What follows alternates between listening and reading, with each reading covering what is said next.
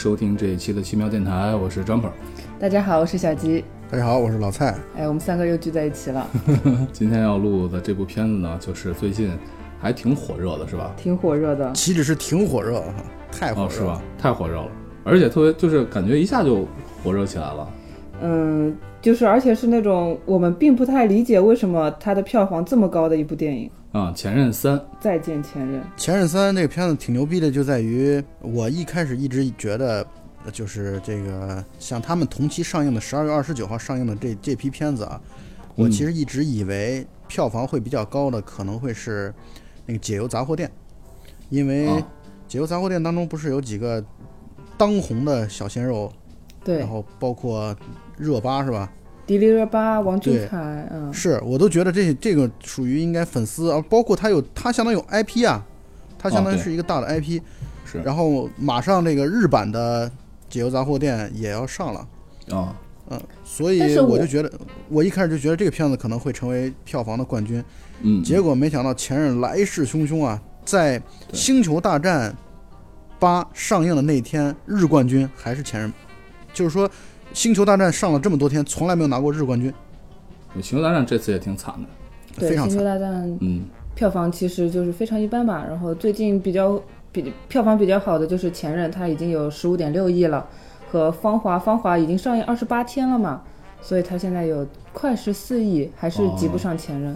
OK，所以老蔡是今天早上看的，对，有什么感受？感觉怎么样？我来用一句话形容一下这个片子，就是嗯。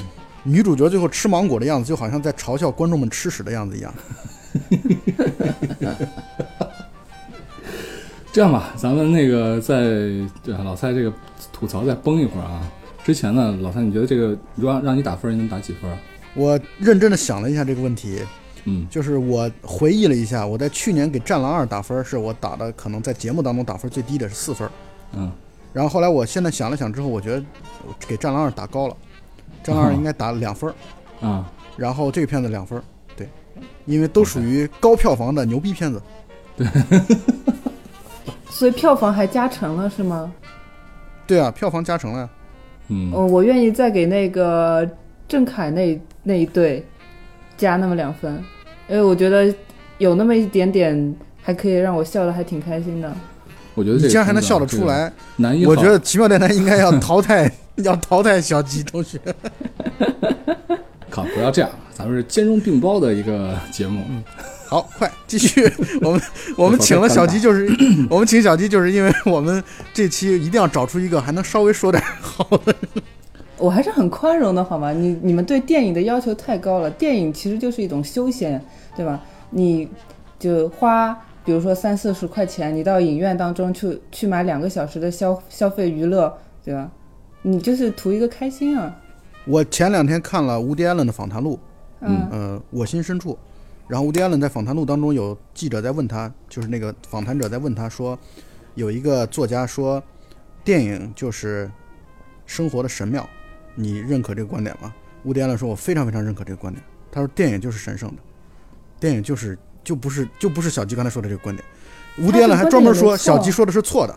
对他那个也没有错，但是我觉得你没有必要就是把所有的内容全部都归结到非常神圣的地方。这就跟阅读一样，你可以去看那种休闲的小说、漫画，你也可以去看那种那种什么社会学或者是心理学那种呃晦涩的那种什么专业书籍。你们俩真要在一开篇就要就要说说这些吗？咱们回到电影上来吧。这其实这样啊，小吉刚才说到了这个郑恺啊，我是觉得。要把这个郑恺和他的女朋友叫什么我都忘了，丁点儿啊，丁点儿，两人当成男一号、女一号的话，呃，然后把这个片子呢剪成一个二十分钟的短片，啊，那就好得多了。哎，对，对吧？对对对，啊，就二十分钟还有点长，十分钟够了。二十差不多吧，反正这如果这样做的话呢，这个片子可能大能打到个四点五分到五分。差不多，那不跟我的分数差不多吗。对，也不要。那你们是不是要把这？那你们是不是要把这个片子名字改成叫《酒友加炮友》啊？这片子主题不就是这些吗？对啊，对啊，呃，两对还是挺有区别的，其实。啊，当然，当然是很有区别。但是刻意的想营造出他们不同的地方，但是有点太刻板了。这样吧，老蔡交给交交给你个任务，把这个片子给咱们情节大概走一遍。这个片子情节就是没有情节，啊这个片子就讲了两对儿男女分别分手之后，然后纠缠不清，然后一对儿最后从男女朋友变成炮友的故事，还有另外一对儿就从男女朋友变成了互相憋着不说话，然后后来女方在一年之后顺利的产下了别人的小孩儿。而且我觉得这个片子，我觉得啊，我也说了那么多的，呃，当然还没说没说够啊，说了不好之后，我得说一个特别好玩的地方。你们有没有注意到最后的那个结尾的时候，说到一年之后？对啊，对，然后那个小孩儿我观察了一下，大概有三四个月。没错啊，嗯就是那晚啊，恶意推断一下，就是两双鞋那晚一锤定音的。就是那晚、啊。你跟 Jumper 的看法是一样的，可见你们都有那个什么，不，我们这是从数学的角度来去推理逻辑的角度来推理的，对，是其实其实就是这样。而且呢，这也如果说啊，给他后面吃芒果这件事情找一个理由的话，那也就是因为她怀孕了。而且我还有一点就是在于，我觉得，呃，嗯这个电影到这个地方是唯一一个让我觉得，嗯，主创动了点小心思的地方。你说结尾吗？对，对，就是这个一年后就是我觉得我的两也分当中，其中有一分是打给这个地方的。反正昨天我看完之后啊，我就是跟老蔡说说让他今天去看这个片子，我就知道老蔡肯定是槽点从头到尾肯定是不断的。你还做了笔记了是吧，老蔡？呃，因为我觉得我们上一年度录的节目当中，《战狼二》那期节目是我录的，然后我主要以批评为主，但是呢，我觉得批评的不好，就是因为我觉得呃缺乏一个特别详细的、全面的记录，所以我在看这个片子的时候，我全程在记录。而但是呢，说实话，你们两两位看过了之后，你们应该相信，就算我全程在记录，也绝对不会错过任何的有价值的东西。因为有价值的东西就没有。呃一点点吧。一年之后的信息很重要。嗯，嗯、嗯、我觉得里面那什么坦白局和了断局还是挺出彩的，作为一个喜剧片来说。对，那个还有点意思。嗯，行吧，老蔡你来吐吧，今天就以你这个吐槽吐吐槽为主。我俩给你捧哏。对呃，没有，我只是来加一下这个框架而已。我们先来说说剧情吧。啊，好我们先来说说剧情上的这种槽点。嗯首先我说说我印象比较深刻的几个点啊。嗯，剧情方面，第一点就上来先墨迹了六分钟，我专门看了表，就是 女主角要走不走，男主角看她不看，然后这个过程浪费了六分钟的时间。我觉得这一上来就来去做这么一个长时间的特别无聊的桥段，让我觉得这个点我受不了。而且里面这个厕所里面那块儿，我觉得特别拖。那段没有意义。整个节奏都很拖啊，整个的这个节奏就是，就是他就是磨磨唧唧啊。我一直想，就是在那个看的过程当中啊，我头脑当中出现的一直就是那个《喜剧之王》当中周星驰的台词：为什么你嗯死来死去总是死不了呢？而且其实影片一开篇其实是类似于两个人向闺蜜和那个兄弟诉苦的一段，那段的剧情我就觉得特别的像那种网络网络段子的那种风格，没错特别出戏。没错。啊，但是还好，就在于一上来的那个，就是他们互相的那个通过蒙太奇的手法我觉得剪辑来表现还可以。啊，剪辑的还可以。嗯，对但是呢，就是我是说，他们就从分手那块儿开始，这是我觉得段。嗯、对剧情的第一个让我觉得难受的地方。嗯嗯然后第二个让我难受的地方就是火锅店的戏，就是、嗯，就是夹着手机，然后就就把手机掉火锅里。对这个我我觉得难受。第三特别个呢，就是像段子，是不是？对特别像段子。对，然后因为这里边有很多不合逻辑的地方嗯啊、有很多不合逻辑的地方，尤其是接下来的第三段，就是两个人所谓真心话的部分。我觉得郑恺怎么可能？你给我一个郑恺去接受这个真心话游戏的这个理由，我看不出来。对，作为一个直女，我都已经觉得这个地方是有问题的。对，我觉得他他显然是要避免参与到这所谓的坦白局当中去，而且他在一开始没有喝酒的前提之下，竟然同意去参加这样的一个所谓的坦白局，脑子有病吧？对，我觉得我是觉得他女朋友提出这个坦白局这个着了啊，就是他一直在这样的一个呃就是对方步步紧逼的情况下，操了，我操，来就来吧，怂管了，也有可能。Jumper 可能会干这种事儿，老蔡不会干这种事儿。对，老蔡你别逼我啊，不要逼我跟你坦白 所以我觉得这个坦白局的这个部分让我觉得看的特别的莫名其妙。啊。OK，好，继续。这是第三个地方。呃，第四个呢，就是我觉得这个故事的剧情啊，全是靠酒推动的，嗯，就是几乎大部分的都是靠酒精推动的。所有的，当你不知道该怎么办的时候，没问题，喝顿酒就行了。喝顿酒，你该发的短信都发出去了，该打的电话全打了，该骂的全骂了，该上床的全上了。就是我觉得这个编剧不是编剧，编剧就是酒精。我觉得这有点像那种，就是一个类似于网络段子的合集，但是你每一个剧情的推动需要一个类似于连接键或者是怎么样的，它就需靠酒精来推动这个剧情发展了。对，它关键是在于全程靠酒精来去。我个人觉得，如果没数错的话，至少他们喝了有十次酒，就是包括各自喝的，然后合起来喝的，然后两两组合喝的，三三组合喝的，等等等等，然后 KTV 喝的，啊，他们喝的酒绝对不下十次，我觉得。其实喝酒这个情节放在前面啊，呃，没什么太大问题，是比较符合逻辑的。比如分手之后啊喝顿大酒，对吧？然后去找找小姑娘啊，也是他们所做的事情。好，我继续说剧情上的槽点。第五个就是那个马狗的那段，我觉得特别傻逼，还是段子的那种感觉。就是那个马狗的那段太傻逼了，就是因为你这特别不合逻辑，你就是加了十个五百人的群，这就是五千人，你就涵盖了整个全城的年轻男女吗？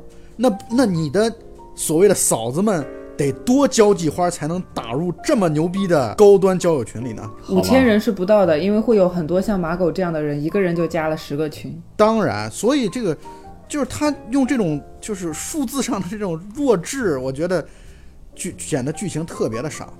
嗯然后第六段让我觉得全篇再创傻逼记录的一段剧情，就是双胞胎的那段。我操，那段太尴尬了。双胞胎那段我看的我实在是太尴尬了，包括他们在 KTV 里边那种表现，都符号化到了，就到符号化了到了一令人发指的地步。嗯，记得第七个槽点就是，这个片子第一次让我觉得是喜剧片的时候，就是当韩庚拿出紧箍咒的时候。我操，这块儿我觉得让人觉得特别膈应的事情就是，这个韩庚不是演过《大话西游三》吗？对，他在致敬自己。是吧？对对，啊他致敬自己啊，就要要疯啊！我操，他们的互相作死的这个过程啊，都属于没有告诉对方，就是自己纯粹自己对对对完成对自对方的和自己的一个承诺的那种感觉。啊，是的，是的，有一种就是想要自己感动自己的那种感觉。对，然后这个自己感动自己吧，我就不明白，但他放在剧情里边确实是挺蠢的，就是感觉，嗯、我真说不上来。你说到这个啊，我就你看，呃，男二、女二，他们俩一直在交锋，在有对手戏。但是呢，除了这个男女一离家出走之后，那个时候他们俩稍微交锋了一下，之后男一和女一他妈两个人就没有面对面的交手过，然后就在那儿这个 自己折腾。我操，又不愿意去跟对方说，心里又想的要命。已经谈恋爱谈了五年了，需要这个样子吗？对啊？他们约定孟云约定离开林家的时候，他就要去街上喊“我爱你”，对吧？然后那个，然后孟佳特别傻逼的说他要吃芒果要自杀林家，啊，林家林家说他要吃芒果要自杀。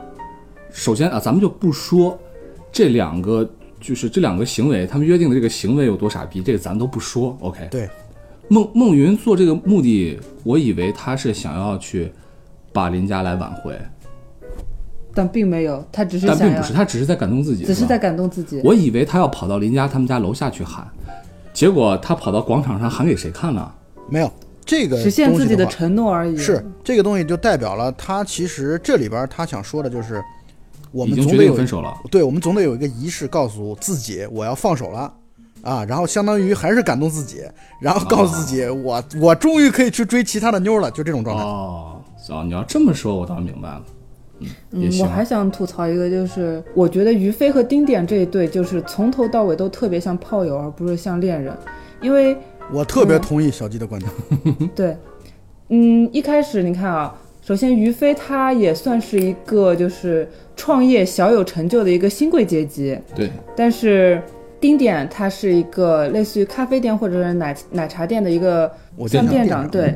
合对合伙干。对，合伙干。但是他除了就是在那边喝奶茶这件事情之外，没有一点点体现出来他有那种事业型女性或者任何就是居家型女性的价值。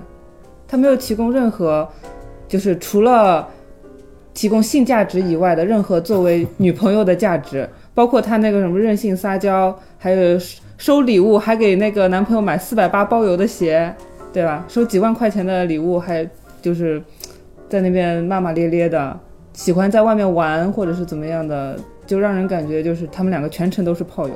呃，不过他们俩确实挺般配的。确实挺般配的，性格包括 嗯、三观或者是经历的一些事情都于于飞不是说了吗？说丁点儿就是女版里的我呀，是啊，我觉得挺搞的。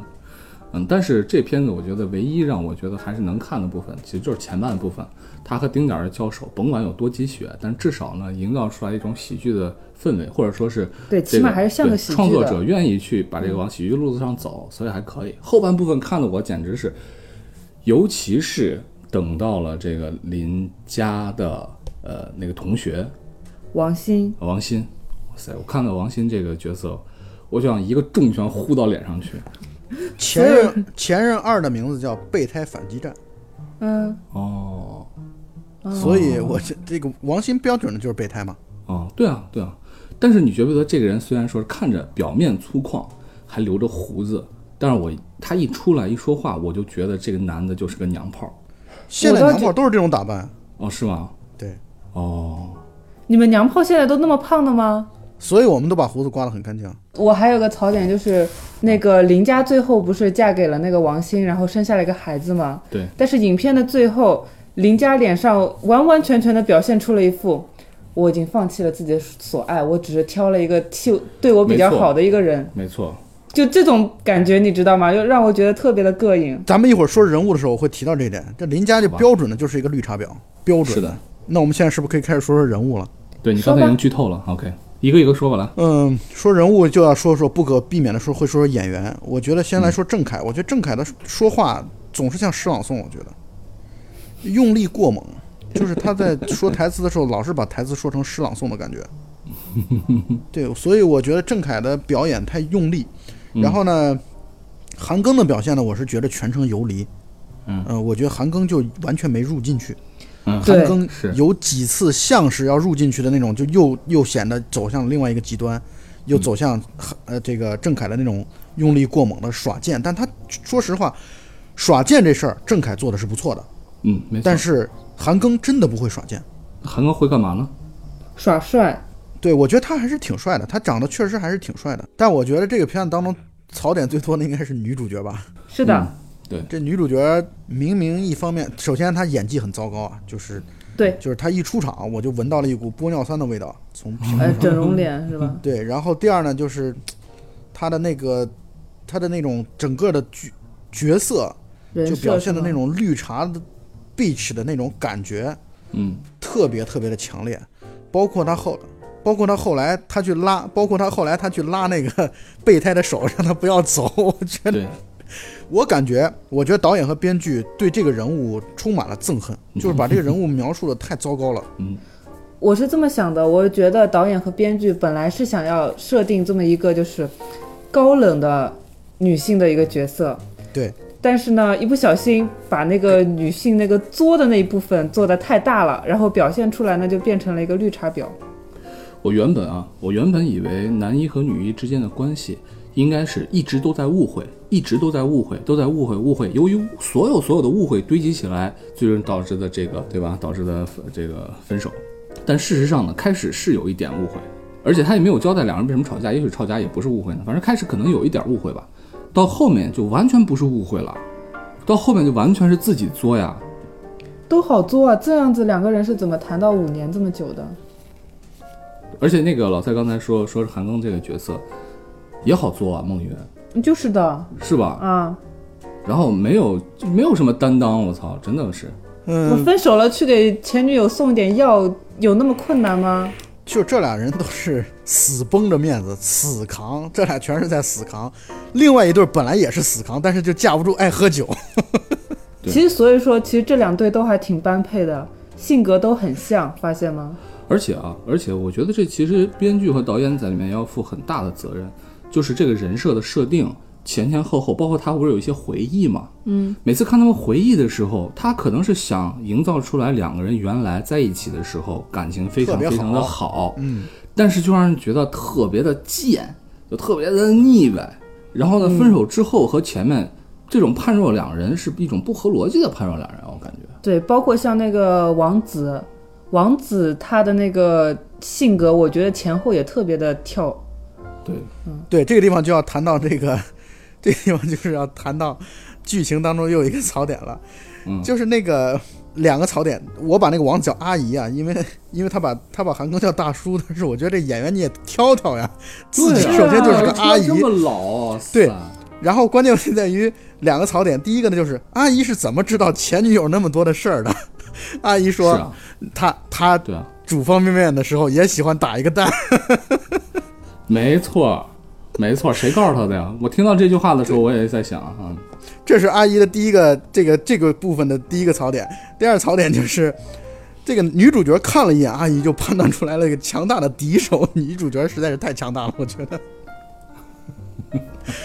是那个他们都说是因为女主角觉得，就他们两个相互觉得，因为自己跟对方长得像。但是我觉得那个王子长得明明跟丁点更像一点，反正都不像。是因为我脸盲吗？反正嗯呃，女主角和丁呃女主角和王子两个人都整过容，这点应该是确做的。两人可能是在整容医院的时候碰见过，认识呃，。我觉得也是。啊，嗯对嗯对，只能这么解释了。也有可能是同一个医生动的手术。对对，所以这个王子这段戏确实特别好玩啊。剧中所有的角色，他们有一个最大的共通点，那就是都作。对，特别的作。包括我一开始以为阿姨不作呢，阿姨突然就开始作了。阿姨说：“大叔，咱们再见吧。”走着路突然说：“啊我大叔我们就到这儿吧。啊，就到这儿吧。”然后突然跟大叔说：“那我往前走，你要把我叫住，你要跟我说我爱你。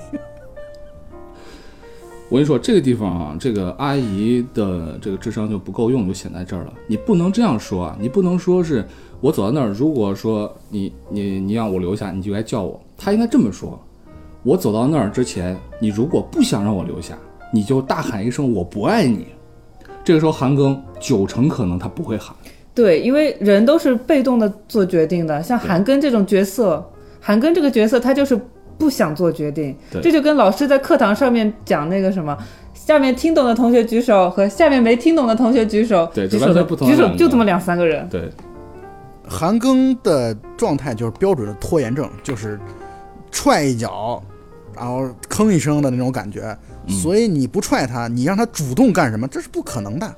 嗯，所以他一点都不像一个创业成功的一个没错。年轻人。没错，其实在这个里面前前后后整个所有的人都挺分裂的，嗯，真的都挺分裂的，都是是这个导演啊，不是或者说是编剧吧，硬生生的想到什么就把咱们凑在什么，想到什么凑到什么，硬捏出来一个人。所以我说像那个段子的集合，对对对导演根本就没有做那个人设，去做好这个人设。对，嗯特别分裂，嗯，好，下面我来说说台词啊。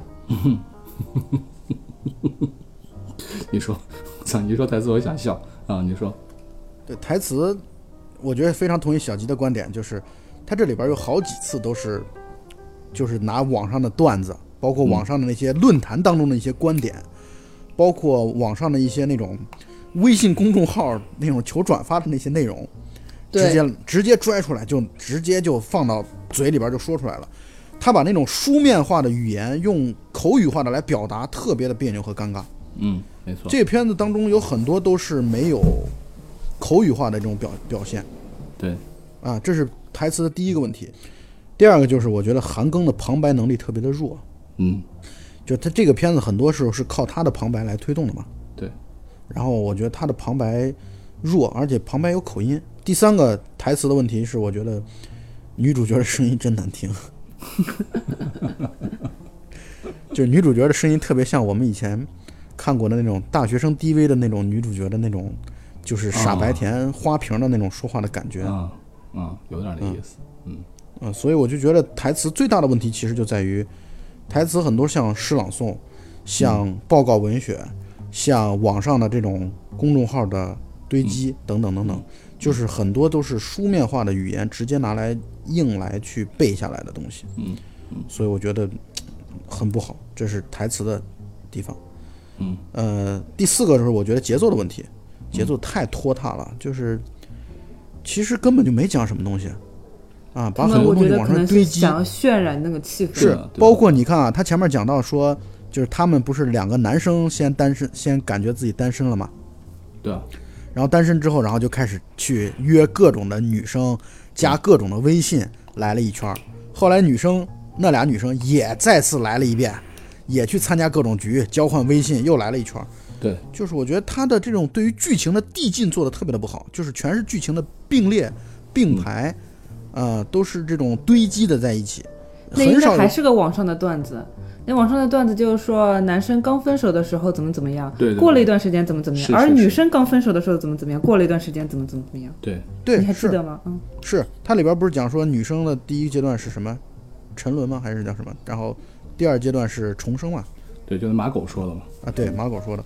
然后我觉得那个都是网上的那些段子，嗯，然后他把剧情都堆砌一遍，这个感觉就感觉现在年轻人的生活就是约年轻的异性喝酒，喝酒喝酒不是目的，喝酒只是手段。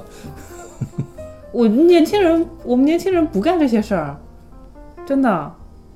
对呃我一会儿我们年轻人不干这些事儿，老三。嗯。对我一会儿会说我们年轻人干些什么事儿。然后接下来我要说最后一个我要吐槽的大的点就是音乐，这片当中音乐就是，你只要听到钢琴声响了，就要开始煽情了，嗯，就是音乐配乐配的极其的太糟粕了。嗯哎，以上是我的大的吐槽，当然随着你们的观点，我也会不断的补充。小鸡有什么要吐槽的吗？没有，我觉得这部片子当中的那种恋爱观啊、价值观，就让人感觉特别的幼稚、低龄、不成熟。对不起，这三个词好像是一个意思，但是让人感觉就像是回到了初中生的那种言情小说的那种感觉一样。对对，对，就是这里边啊，这里边其实我一会儿要谈一个话题，就是你看啊，呃，现在的很很多的这个价值观的错误在于哪儿呢？第一是把女性物化，对，就是女性自甘也自甘堕落，自甘愿意物化，这是女性第一点。被物化，对，这里边的这个女性物化的现象其实很严重，是的，消费女性，包括这是，第一个。嗯第二个呢，就是经常会有这样的价值观，就是你不够美，是因为你很懒，啊，你不够美是因为你不够努力，你其实应该积极的健身，你应该积极地去整容。所以你看那个 KTV 的那段戏的时候，呃那个 KTV 的门一打开，我看到了一屋子的玻尿酸，一屋子的我感觉像是蛇精的聚会，蛇捅了蛇精窝了。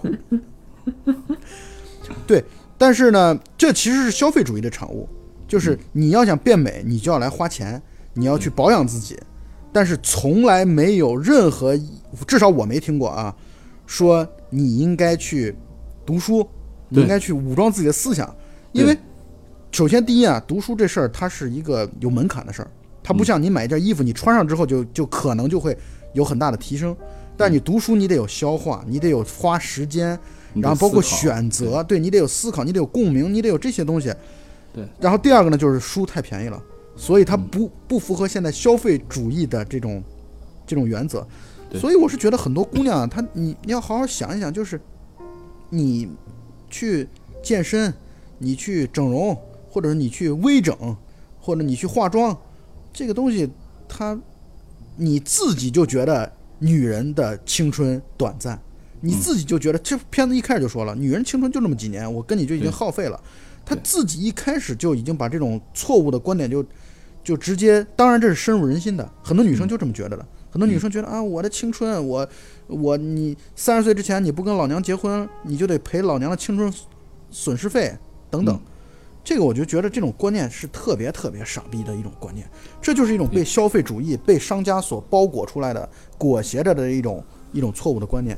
当然还好，我很欣慰的就在于，你看我们小吉，要颜值有颜值，要长腿有长腿，但是依然还是靠才华来混迹于江湖。对，用思想武装了自己。对对对对，是是是。对，刚才我顺着你的话讲一讲刚。才老蔡主要是义愤填膺的在于，这个青春损失费老蔡前前后后掏的太多了，哦，这个难怪啊。对对对，没事儿，小金你说，嗯嗯我就想说，就是关于读书这件事情，它其实就跟学习什么的一样，它是一件，呃，收效就是回报是非常漫长的一个过程对。你不可能就是短投入之后就短期之内就能收到回报，或者说是你在一定的时间之内，它是一定能够收到回报的。因为读书还是还是跟人有关系，你是比如说天赋比较高，你可能通过阅读，你就可能产生非常大的改观。有些人他那个可能广泛阅读，他依然不能够就是理解这个书中的思想或者是怎么样的情况。但是健身，包括整容、买衣服这些不一样，它是一件你只要投入了，就一定会有回报的一件事情。而且健身这件事情的迷惑性在于。你不是光投入金钱，这不是不仅仅是消费主义，而且还给你投入了一种我努力了的感觉，这是一种幻觉，是这是一件你只要投入了就一定能够产生回报的一件事情。这个我有一点不同的看法啊。嗯，健身这件事情其实远比人想象的要难得多得多得多得多。也是毅力的练。当然，绝对是健身。其实啊，你要真好好练的话，是一件很痛苦的事情过程，但是也是一件非常起伏的过程。其实我觉得。呃，在很多时候，健身这件事和读书这件事，呃，甚至有有有着更多的这种共通的地方，都是你真的是要下了功夫进去的，跟买衣服、什么整容这这这种呃，还是完全不一样。那种是消费主义，对啊健身还是不一样要还是要还是要分开来讲。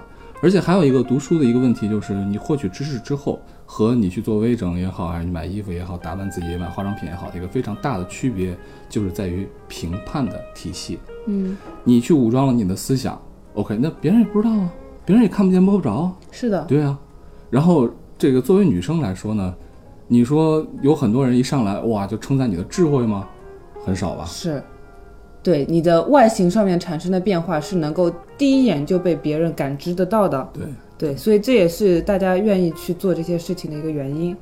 但是问题就在于，但问题就在于，呃，你如果只有这些东西的话，你就一定会出现，当你单身时候不知所措，就是你单身的时候，你就我我今天晚上该干些什么？对我该去哪儿？我该跟谁去交换微信？它就会它就会重复，它就会完全重复。我觉得，是的，如果是这样的话，那确实会存在很大的风险，就在于当你的青春不在的时候，当你容貌变老的时候，当你皮肤松弛的时候，嗯那你确实是有很大的风险会嗯跟他人距离越来越远。嗯嗯嗯。这是我的观点。其实这个片子啊，从价值观的角度来讲，不仅仅是侮辱了女性，其实也是在侮辱男性。对，对吧？性别不平等的那个受害者不仅仅是女性，包括了男性。对。在这个里面，所有的男人看女人，其实就是看看外表一张皮，里面没有任何一个女性出来之后，你会觉得她从内而外都是可爱的，没有，我反我反正没看出来。是这样子的，而且里面的男性他认为女性是不能够去跟他们讲道理的。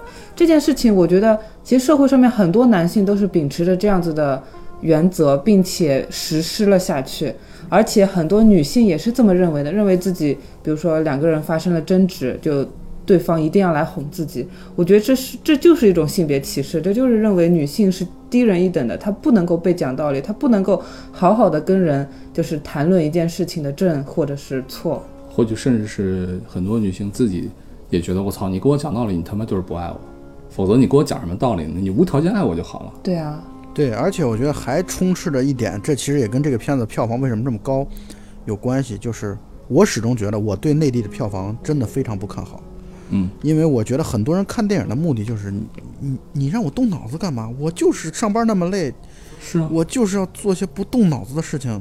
是啊，我觉得久而久之，这其实是一一个链条，这全是一个链条上的东西。对，这就是。我们在说的，就是说为什么呃国内市场上的影视剧作品都那么烂，因为我们的观众就是喜欢看这些东西，不是，观众换句话说，你观众已经被培养成这个样子了呀，是的对，，他已经被培养成这个样子。因为比较低劣的那种快感是非常容易培养的，但是你要去阅读那种晦涩难懂的那种书籍或者是电影的话，其实是一个比较高门槛的事情。但是我依然会觉得还有一点问题啊，就是你看看啊，咱们现在刚才小吉一开始的时候也提到了最近的票房的成绩的问题，就是我在看这个片子的时候，我不可避免的会想起《芳华》这个电影。嗯，我觉得《芳华》在选演员方面可以确实看得出来，冯小刚在选女生方面选的特别的好。对，就是跟这个片子当中的女性出现之后，就是这个片子当中女人一点灵气都没有，一丁点儿的灵气都没有。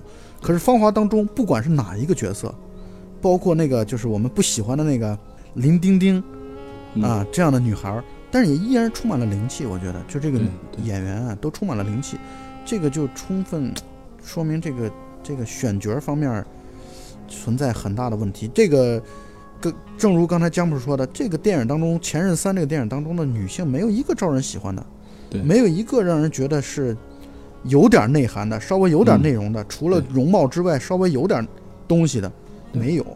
对而且你看，呃，后面出来的那个叫什么来着？你刚才说那个阿姨王子子，王子在里面什么？他是做设计师，他是怎么样？对于他的才华的表现，没有，就是就是全都是嘴炮啊，对，对吧？全是嘴炮，就是告诉我觉得观众，就就他有才华。我觉得他的他的所谓的片子当中塑造他的优点就是会发嗲，我们三个人还各贡献了一张票房，好吗？对啊，要那是因为表示羞愧好吗？啊，那是因为没有没有观影就没有发言权嘛。我们也得想研究，也不叫研究啊，我们就是想探寻一下或者了解一下，为什么一个片子它的票房这么高，它总是会有一些原因。我们感受一下想了解一下这样的原因，但是我觉得越看越会觉得我反正把握不不住观众我。觉得可能还是因为就是国内就是谈论前任这个角色的影片还是比较少的，但是前任呢又是一个对于现在的年轻人来说比较敏感的一个话题。或者换句话来说，正常人 谁还没个前任呢，是吧？是啊，对啊。来，我们来谈论一下那个张派的 一百零八位前任。对这个地方我们就要说了，为什么我们今天是我们三个来去录节目呢？是因为我们三个我们在奇妙电台内部比了一下，还是我们三个的前任最少，所以我们三个录了这节目。对对对，不然这期节目就录不完了。对，不敢叫贾老板过来，贾老板的两百六十个前任一录，我们后年的库存都有了。是的，是的。太他妈贱了，我操！我觉得像这样的片子，其实你看啊，就是刚才你不是说到国内的这种票房吗？内地的票房，前前后后这些票房好的，我不敢说全部啊，但是很大很大一部分，它并不是因为电影艺术本身好，而都打的是情怀的牌，所以它可能才会好。因为受众的审美已经就培养成这样子了，那我们没办法去影响这个。我们来，呃，我来跟你们说说，因为《二代妖精》你们应该都没看。嗯，啊，没看，嗯，《二代妖精》算是跟前任完全同期的片子。我嗯个人认为啊，《二代妖精》的剧情、剧本扎实程度还是要比前任好得多，嗯而且演员的表演那就更上线的多了。哦二代妖精》当中的郭京飞演得非常非常的好。哦是吗？我没去看的原因是因为这个少年班儿，我看完少年班儿之后觉得受伤了。我是觉得那个就是看那个设定，感觉那种妖怪管理局的那种设定还挺有趣的。而前任，我感觉它就是一个低配版的《小时代》，它比《小时代》还不如呢，因为那个布景啊什么的就完全不如《小时代》。但是它里面这种价值观、世界观和《小时代》其实根源上来是一致的。哎呦，物质化是吗？对，嗯所以我们接下来会录一些，因为我看了一下一月份的排片，我觉得很多片子或者绝大部分的片子都一点儿想要看的欲望都没有。那我们会在接下来的节目当中录一些我们认为不错的一些电影，虽然可能一些相对可能小众或者已经呃过去的比较、嗯老一点的电影，但是确实非常有非常有价值。那其实我们今天录的这个节目录到这儿，啊，说的也很少，这可能是咱们我不知道是不是最短的啊，这有可能是最短的节目之一。那么这一期，因为没太多可说的，真的，我觉得这部片子来说，看的时候，我真觉得是一直在受伤的感觉，就特别难受，如坐针毡。后半程我已经忍不住掏出手机了，等一下，后半程我已经忍不住掏出手机来玩了，因为实在是扛不住。我确实对啊内地的票房非常的悲观，我觉得啊，就是我们觉得电影市场要想成熟，要想真正有好的环境来培育好的电影，我不知道我们能不能看得到了。但是你看《芳华》的那个票房，其实也是还是挺好的。我觉得我们不用太悲观。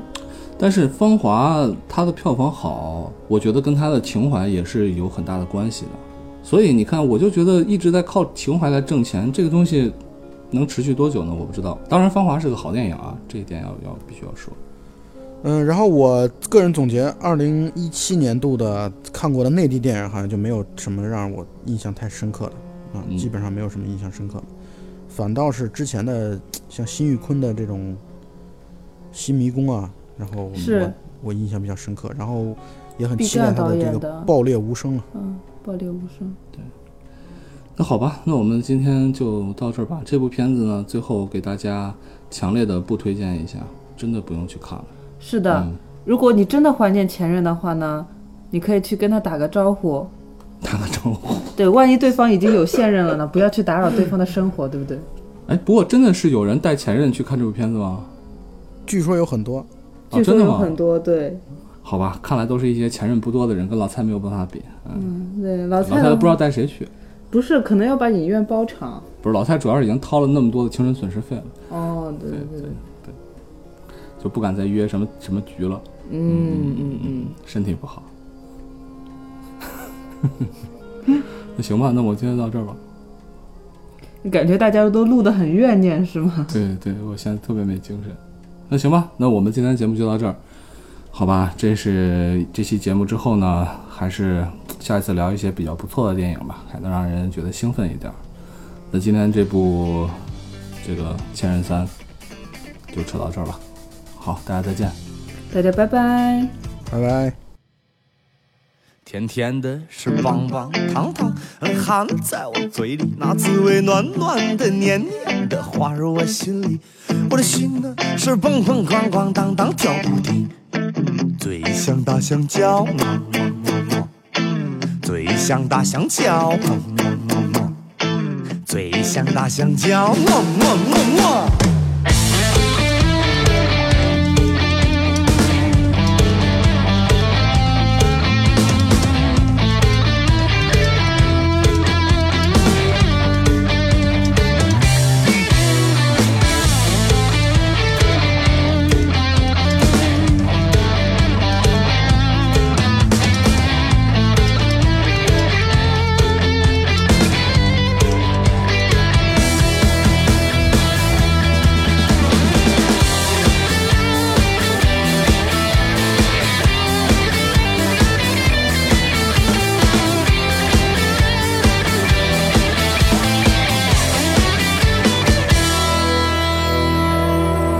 甜的是棒棒糖糖，含在我嘴里，那滋味暖暖的、黏黏的，滑入我心里。嘿，我的心呢是蹦蹦哐哐当当跳不停，嘴像大香蕉，么么么么，嘴像大香蕉，么么么么，嘴像大香蕉，么么么么。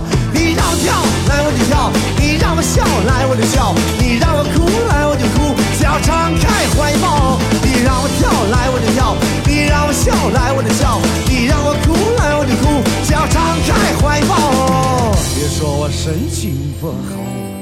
我只想博你的一笑。那么我是谁？我是你的大猩猩哦，我是你的大猩猩，嘿嘿嘿，我是你的大猩猩哦，我是你的大猩猩。